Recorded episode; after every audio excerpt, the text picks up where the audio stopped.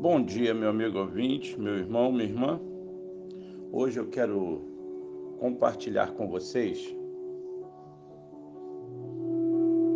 o livro de Filipenses, capítulo 1, a partir do versículo 3, o qual nós lemos assim: Dou graças ao meu Deus por tudo que recordo de vós, fazendo sempre com alegria súplicas por todos vós, em todas as minhas orações.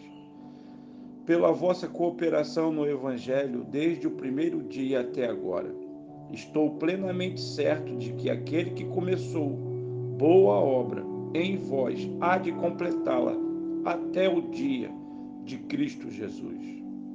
Aliás, é justo que eu assim pense de todos vós, porque vos trago no coração, seja nas minhas algemas, seja na defesa e confirmação do Evangelho, pois todos sois participantes da graça comigo. Pois minha testemunha é Deus da saudade que tenho de todos vós, na terna misericórdia de Cristo Jesus e também faço esta oração que o vosso amor aumente mais e mais em pleno conhecimento e toda a percepção, para aprovardes as coisas excelentes e serdes sinceros e inculpáveis para o dia de Cristo, cheios do fruto de justiça o qual é mediante Jesus Cristo, para a glória e louvor de Deus.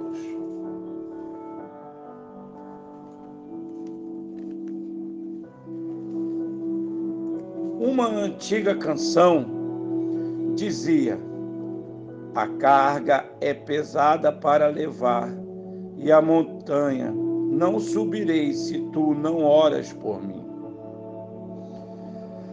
A carga é pesada é certo que não podemos carregá-la sozinhos. Todos nós precisamos de Deus e também uns dos outros. Temos de deixar de nos preocupar apenas com os nossos problemas e passar a interceder mais pelas outras pessoas. Paulo, o apóstolo, preocupou-se em orar pelos filipenses mesmo passando por grandes dificuldades.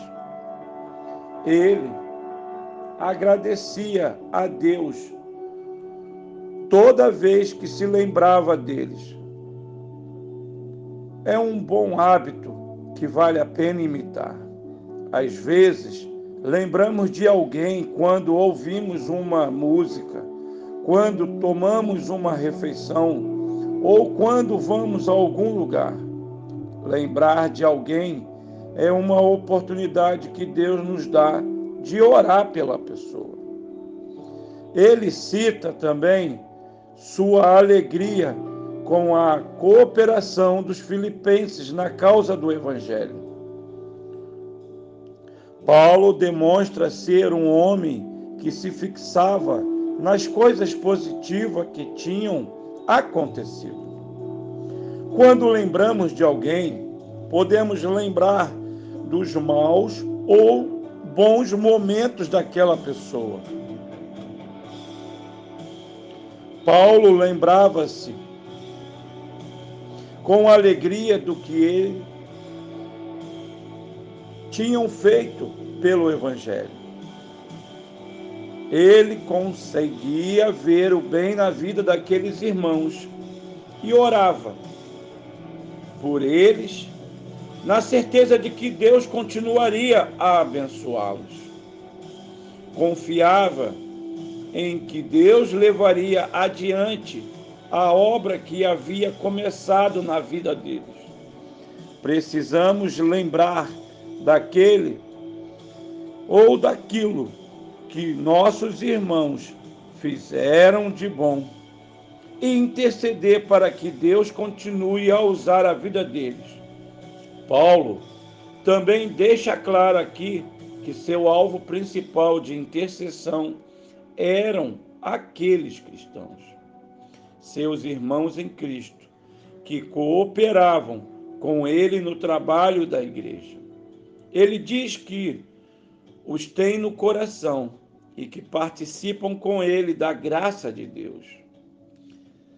É, meu amigo, devemos interceder pelas autoridades e por todas as pessoas, mas principalmente guardar no coração aqueles que nos acompanham na vida cristã, aqueles que estão presentes nos bons e nos maus momentos, aquele que compartilha conosco.